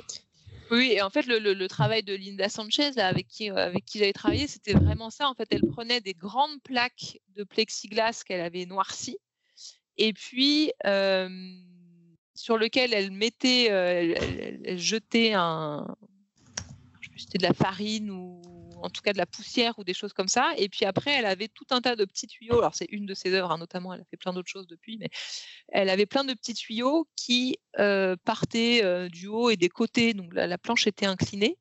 Et puis du coup, on voyait des ruissellements qui apparaissaient euh, et des chemins préférentiels qui étaient, alors qui paraissent complètement aléatoires. En réalité, si on était capable de modéliser parfaitement une surface comme ça, on pourrait dire quels vont être les chemins préférentiels et ça serait pas si aléatoire que ça parce que c'est vraiment lié aux défauts sur la surface. Mais mais c'était vraiment exactement ça qu'elle faisait et c'est vraiment très très joli. Puis elle avait fait aussi, elle avait mené des travaux sur, enfin des travaux, des recherches artistiques. elle regardait une goutte s'écouler elle prenait des photos et puis elle traçait le contour de la goutte au fur et à mesure. Après, elle, superposait ces tracés, donc juste le tracé euh, en trait euh, foncé sur un, fond clair. Et on voyait tous ces tracés de, découlement, de, appelait ça la robe de la goutte. Euh, et ça donnait vraiment des choses très très jolies. je pense qu'il y a vraiment un, parallèle à faire effectivement entre la recherche artistique et la recherche classique entre guillemets parce que c'est on utilise les mêmes processus finalement de d'itération comme ça et de, de tests, d'essais, de, redémarrage sur une autre idée et ainsi de suite. Euh, c'est super euh, intéressant. Et du coup, cette, cette collaboration, euh, vous avez pu, enfin, outre les conférences, vous, avez pu développer quelque chose d'exposé suite à ça ou, ou c'était juste une collaboration sur une conférence? Ça a été une collaboration sur, donc, sur cette conférence-là et puis après sur un projet qu'on avait mené avec des étudiants sur justement essayer de, de faire cet appareil qui permettrait en fait de ah d'avoir un disque qui tourne en permanence et d'avoir une goutte qui s'écoule en permanence. On n'est pas forcément allé jusqu'au bout parce que voilà, on a fait plein d'autres choses et qu'on a été appelé par plein d'autres choses dans nos vies quotidiennes. Mais ça avait été en tout cas une chouette, une chouette expérience. Et comment, comment tu as la sensation que cette collaboration a été reçue? Est-ce que tu as eu l'impression que du coup passer par l'art, c'était pour le coup un support qui permettait de mieux faire passer des concepts au grand public sur cette question de tribologie, de mouillage et tout ça? Oui, ça permet de. Alors déjà, c'est souvent, enfin, c'est souvent des conférences qui marchent bien parce que ça attire deux publics de sensibilités différentes et donc ça permet d'attirer des gens de ces deux communautés ou des gens très curieux et, voilà et ça permet d'une part de mettre bah, de mettre un peu de voilà de parler d'aspects scientifiques en, abordant les choses par le côté artistique, esthétique, des fois ludique. Donc il y, a, un vrai intérêt à ça. et puis ça permet aussi, quand on est au labo, bah, ça fait un peu une pour les gens qui sont plutôt scientifiques, ça fait aussi un petit peu une, petite bouffée d'air d'air pur. Quoi. Ça permet de se changer aussi des idées, d'avoir d'autres approches, de réfléchir aussi à plein d'idées à plein d'idées, avoir finalement des, idées nouvelles qui viennent parce que ben on est obligé de se poser des questions qu'on se pose pas dans son quotidien. Et, voilà. Et notamment, enfin, j'en profite parce que je sais que, je, souviens que lors de cette collaboration, on avait aussi beaucoup discuté avec le fondateur du, du labo où je travaille actuellement, du, LTDS, qui était quelqu'un qui était très sensible, alors qui, qui, décédé depuis hein, malheureusement, mais qui était très sensible justement à mmh, ouvrir la science à autre chose que de la science, à l'art, aux problématiques sociétales, au grand public. Et, voilà. donc, je pense que c'est des choses qu'il faut, qu'il faut encourager et qu'il faut faire de plus en plus on a reçu euh, Julien Bobroff, euh, qui a un labo qui s'appelle La Physique euh, Autrement, récemment. Et c'est vrai que quand on regarde les exemples de ce qu'il fait comme travail de représentation et d'explication autour de la physique quantique avec des, designers et tout ça, souvent les choses qui en sortent sont, hyper intéressantes. Enfin, il y a vraiment des, visions des choses qui émergent auxquelles on n'aurait pas pensé et qui, donnent des, trucs très, très, très intéressants. Quoi. Oui, oui. alors c'est vrai que Julien, Julien Bobroff, il a vraiment, euh, enfin, il va vraiment très loin dans, dans sa démarche et c'est sûr qu'il fait un travail vraiment très très chouette de, euh, de vulgarisation et d'ouverture. Euh, et, voilà, et, enfin, je pense que c'est tout à fait ça qui. Alors, il faut pas faire que ça parce qu'il faut aussi, enfin voilà, il faut faire attention à la manière dont on vulgarise la, la, science et Julien le fait très bien et il y a, vraiment quelque chose à, reconnaître. mais voilà, je pense qu'il faut il faut aussi euh, attirer les gens vers la science et leur dire que c'est plein de sujets super intéressants en science et ça peut être un moyen, euh, voilà, par, par le mélange et les interactions avec, avec des artistes, ça peut être une vraie solution pour attirer des gens à la science. Et on avait reçu aussi Caroline Corbasson dans un vieil épisode qui était aussi une artiste qui était très intéressée par tout ce qui était astronomie, qui faisait plein de choses très chouettes. Donc je vous conseille si vous voulez regarder. Et, euh, bah, et, après, on peut, enfin voilà, Léonard de Vinci, on en parlait au début, euh, ça a été un des premiers, euh, enfin, probablement pas un des premiers, mais en tout cas, c'est un vrai exemple de quelqu'un qui mêlait art et science. Quoi. Et puis on a, on a ça beaucoup dans, dans le naturalisme aussi. Enfin voilà, l'art, ça permet de faire passer beaucoup beaucoup de choses. Donc, euh, bah, c'est super euh, que tu sois là pour nous parler un peu d'un autre exemple de ce qu'on peut faire en, mélangeant ces, deux domaines qu'on a trop tendance à opposer peut-être. Euh, voilà. Donc, euh, je, voulais, euh, je voulais un peu terminer euh, l'émission peut-être sur des, aspects plus, personnels de tes, activités. J'ai vu sur ton profil LinkedIn que tu étais impliqué aussi bénévolement dans pas mal d'initiatives autour de l'écologie, dans le ramassage, la gestion des déchets, etc. finalement, c'est un peu raccord avec ces histoires de biopolymères, de, nouveaux matériaux de mouillage. Est-ce que c'est un peu une, ligne directrice comme ça dans ta vie? Oui, c'est des sujets qui, m'intéressent particulièrement, qui m'intéressent beaucoup. Alors oui, j'avais participé, alors j'en profite pour faire un peu de, un peu de pub parce que c'était une chouette initiative à un jeu qui s'appelle Ma petite planète. Je ne sais pas si certains de, ou parmi vous connaissent, mais qui est un jeu dans lequel on se lance des défis un peu écolo, on va dire, ou en tout cas pour changer ses, habitudes de vie. Et donc, voilà, ça avait été une super expérience dans laquelle on avait notamment ramassé des déchets pour nettoyer des, lieux publics.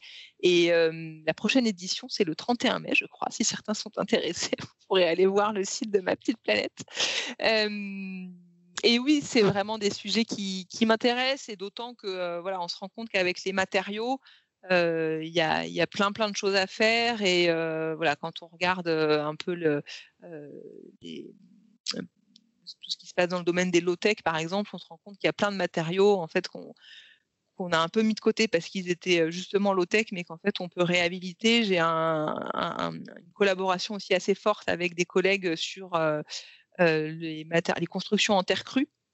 Mmh qui est un, matériau qui lui donc c'est un matériau avec une qui sert à faire bah, des constructions des constructions en pisé notamment dans la région lyonnaise on a beaucoup beaucoup de constructions en pisé et ça c'est un matériau qui a été utilisé depuis des millénaires qui est encore très largement utilisé dans le monde, mais qui est ben, tellement low-tech que finalement, des fois, il ne passe pas certaines normes de construction françaises ou européennes. Et donc, on essaye de travailler à comprendre mieux ce qui se passe à la surface de ces matériaux-là et de ces surfaces en terre crue pour réhabiliter.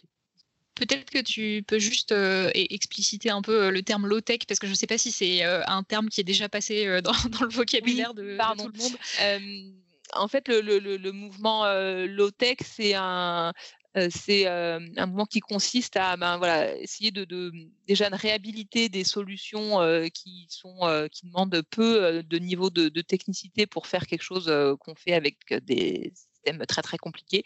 Donc c'est en gros un tableau blanc avec une craie par rapport à un tableau numérique parfois le tableau numérique il est utile et il peut permettre plein, il peut avoir plein d'avantages, mais des fois on met des couches et des couches alors qu'on pourrait faire des choses beaucoup plus simplement. et donc le mouvement des, des low-tech, c'est ça, c'est réhabiliter des, outils plus simples et puis c'est aussi essayer de concevoir des outils et des systèmes avec le juste niveau de technologie et donc de durabilité aussi qu'on pourra avoir euh, dont on a vraiment besoin en fait, c'est de ne pas s'embêter avec des couches de euh, de tech juste pour dire, enfin de, high tech juste pour dire que c'est. Ok.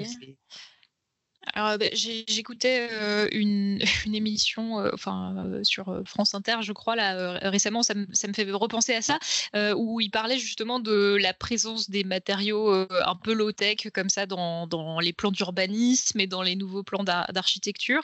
il disait que c'était pas du tout encore intégré, mais est-ce que toi, du coup, en enseignant à des futurs ingénieurs, tout ça, est-ce que, est que tu sens un peu une transition ou une, volonté de prendre en compte ces questions-là dans, dans, des, dans des constructions et des, des projets quoi? Oui, oui, il y a, y a sur. Alors moi, je travaille. Ce que je connais vraiment le, le mieux, c'est c'est la terre crue. Euh, qui est un, matériau euh, qui a plein plein d'intérêts en termes de construction.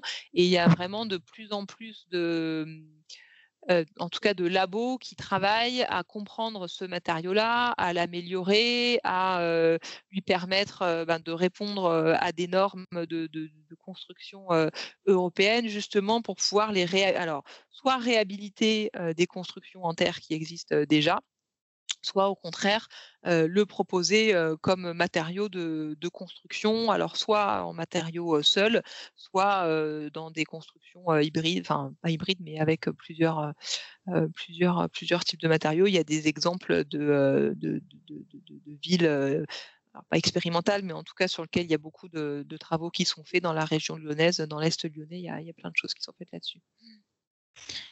Du coup, c'est encourageant.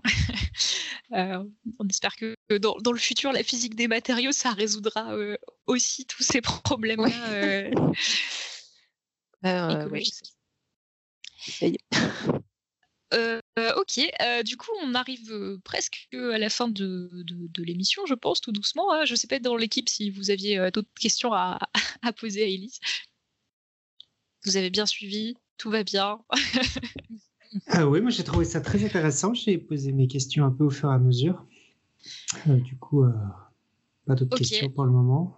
Bah, du coup, on a, euh, on a, pris l'habitude maintenant de poser euh, deux questions de fin euh, en s'inspirant de, du, podcast Scepticisme scientifique. La première, c'est quelle est la question qu'on pose tout le temps et à laquelle tu t'es un peu lassé de répondre? Alors, je pense qu'il je ne peux pas y couper, mais ça, voilà, je suis un peu lassé de répondre. C'est quoi la tribologie? Et en même temps, c'est un mot qui est tellement peu courant. Moi, je l'utilise au quotidien, mais qui est tellement peu courant que je comprends qu'on ait besoin de le définir quand on, voilà, quand on rencontre quelqu'un et qu'on lui dit oui, je travaille dans un laboratoire de tribologie. Voilà, les gens ouvrent grand les yeux, mais qu'est-ce que c'est que ça? Mais bon, voilà, à la fin, c'est. Désolée. Voilà, mais ça fait partie aussi du métier de, vulgarisateur et de, voilà, de pouvoir parler de tout ça il faut beaucoup répéter quand on enseigne et qu'on transmet. C'est ça. Et euh, bah, à, l'inverse, quelle est la question qu'on ne te pose jamais et à laquelle tu aimerais bien répondre quelque part? Alors il y en a, il y en a plein, mais la question qu'on me pose pas trop parce que pour l'instant on c'est des travaux qui n'ont pas encore complètement abouti, mais c'est pourquoi le chiffon, il fait du bruit quand on lave ses vitres, parce que c'est des, questions super jolies qui mènent, qui mêlent bah, du mouillage, du frottement, de la vibroacoustique, et on fait ça avec des, des, des, techniques expérimentales qui sont en même temps très low-tech et en même temps très jolies. Et voilà, donc j'espère qu'on arrivera à mener ces travaux un peu plus loin et qu'un jour je pourrai vraiment répondre à cette question, même si on a des éléments de réponse pour l'instant. C'est des éléments de réponse qui sont un peu secrets parce que du coup, tu, non, non, non. vraiment hypé là. La problématique derrière tout ça, c'est qu'en fait, quand on a un chiffon, euh, on met du spray sur euh, sa vitre, on a plein de petites gouttes. Le chiffon, euh, généralement, il fait plein de plis, euh, soit des gros plis qu'on fait naturellement, soit voilà, il a, il a plein de, enfin, en tout cas de, de, de plis qui se forment.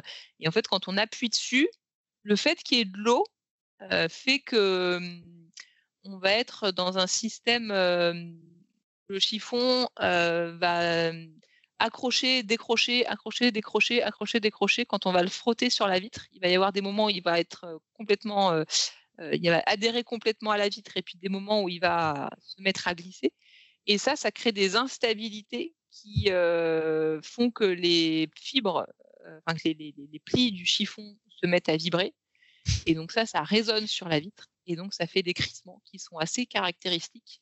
Et, euh, et voilà. Et je trouve que c'est euh, des, Et en fait, si on met pas d'eau, bah, il n'y a pas de crissement. Si on met trop d'eau, il n'y a pas de crissement non plus. Euh, et voilà. Et donc, euh, donc on a des, on a un sujet qu'on essaye de, mais forcément, ça intéresse pas beaucoup de gens. Enfin, voilà, il y a pas beaucoup, y a beaucoup de, thésards qui, veulent frotter des vitres? Oui, oui. Bah, il n'y a pas beaucoup de gens qui ont envie de nous, nous, financer une thèse, mais on a eu quelques stagiaires à qui on a fait frotter des vitres. Et on met une caméra devant tout ça, une caméra rapide, et on essaye de regarder à très haute vitesse euh, comment se comporte le le chiffon et enfin plus précisément comment se comporte là où est le point de contact maximal, donc là où vraiment on appuie le plus sur la vitre, et puis essayer de suivre ça, euh, essayer de suivre ça pour, euh, euh, bah, comprendre comment se défait ce contact, c'est comment est-ce qu'il évolue au fur et à mesure. Mais en fait, quand on frotte sa vitre, bah, on le fait relativement rapidement. Et si on entend bien le son, il est assez aigu. Ça veut dire que c'est des mécanismes qui se font à des très hautes fréquences. Donc ça veut dire qu'il faut filmer encore plus vite et donc, ça pose tout un tas de problématiques expérimentales qu'on essaye de résoudre petit à petit, mais, mais voilà. Ben c'est vitres comme ça maintenant. On a plutôt maintenant des, des solutions avec des balais, des trucs. enfin bref, ah non, moi je, lave, encore mes, mes, vitres à l'ancienne avec un chiffon. Mais alors, est-ce que tu as des conseils sur euh, le, type de chiffon à utiliser? Alors oui, moi j'utilisais du sopalin parce que ma grand-mère m'avait dit qu'il fallait toujours prendre du sopalin parce que ça faisait moins de traces sur les vitres. maintenant j'ai arrêté de le faire au sopalin parce que je me sens pas bien pour la planète. Ah, mais... On m'a dit du papier journal, moi, à l'époque. journal aussi, on me disait. Ah, est-ce qu'on nous conseille pas d'utiliser le truc qu'on a le plus sous la main finalement? je, sais pas. Alors après, il y a, les conseils pour que ça nettoie bien et les conseils pour que ça fasse pas trop de bruit. Je ne sais pas encore. voilà, on ne sait pas encore si les deux vont dans le même sens ou pas. Mais peut-être un jour on saura. Bah, je, te, je, te, propose de revenir dans le podcast pour nous voilà, pour élucider le mystère du chiffon. Ouais. Exactement. Carrément. Euh, bah, très bien, bah, merci beaucoup. Du coup, on, arrive à la fin de l'émission. Alors, euh, Clément, est-ce que tu veux nous rappeler le quiz du moment avant qu'on termine euh, complètement l'émission avec la citation? Oui, donc le quiz du moment qu'on va vous répondre à la prochaine roulis le 12 mai, il me semble. Donc, on vous pose la question à vous, politaires et politrices, à répondre à podcastscience.gmail.com il faut orienter son lit au nord pour bien dormir. Info ou un tox À répondre. Donc, on va dire que c'est la tête au nord. D'accord Oui, oui, du coup, la tête au nord, euh, il faut qu'on mette euh, cette contrainte, sinon on peut... on peut, changer l'orientation nord-sud. Donc c'est le quiz du moment. Elise, je ne sais pas si tu as des hypothèses sur la question. Alors moi j'ai un lit avec la tête au nord et je dors très très bien, mais je dors très très bien partout. Alors bon, je suis pas sûre que ce soit vraiment. Euh, ah, bah, j'ai aussi la tête au nord. Et ben vous savez quoi? Cette nuit, je vais peut-être essayer de changer. Je vais faire demi-tour dans mon lit. Je vais voir si ça change quelque chose. Pour vous, public. on, invite tous les auditeurs et les auditrices à changer le sens de leur lit ou alors à changer le sens de leur corps sur leur lit euh, dans, les prochaines semaines pour, euh, pour nous envoyer la réponse à la question. Et euh, voilà, donc euh, bah, pour euh, je, fais une, petite digression. c'est dommage, Elise, t'es arrivé un peu tard, mais on avait un quiz il n'y a pas si longtemps pour savoir si arroser les plantes en, plein, en plein soleil, ça pouvait les faire brûler. Alors du coup, on a un peu parlé de gouttes aussi. voilà, il y a plus des questions d'optique, je pense, que, oui. vraiment des questions de mouillage, mais, mais ouais, ouais. voilà, ça, ça, serait tombé parfaitement, mmh. mais malheureusement euh, un peu tard. Mmh euh, donc, euh, bah, pour finir, est-ce que tu as choisi une citation de fin d'émission? Oui, j'y ai beaucoup réfléchi. Et vu qu'on a beaucoup parlé de surface quand même aujourd'hui, je me suis dit que j'allais vous, citer cette phrase qu'on retrouve dans un bouquin qui traite de sciences des surfaces sur deux, qui est une phrase de, de Pauli, qui était un physicien, physicien de la mécanique quantique du début du XXe siècle, qui a dit un jour euh, Dieu a créé le volume, le diable la surface. Et voilà, c'est une blague de trimologue qu'on se cite généralement, régulièrement les uns les autres. Dieu a créé le volume, le diable la surface. Mmh. C'est euh, une, une, blague de physicien ou je ne suis pas sûre de saisir toutes les nuances de ce proverbe?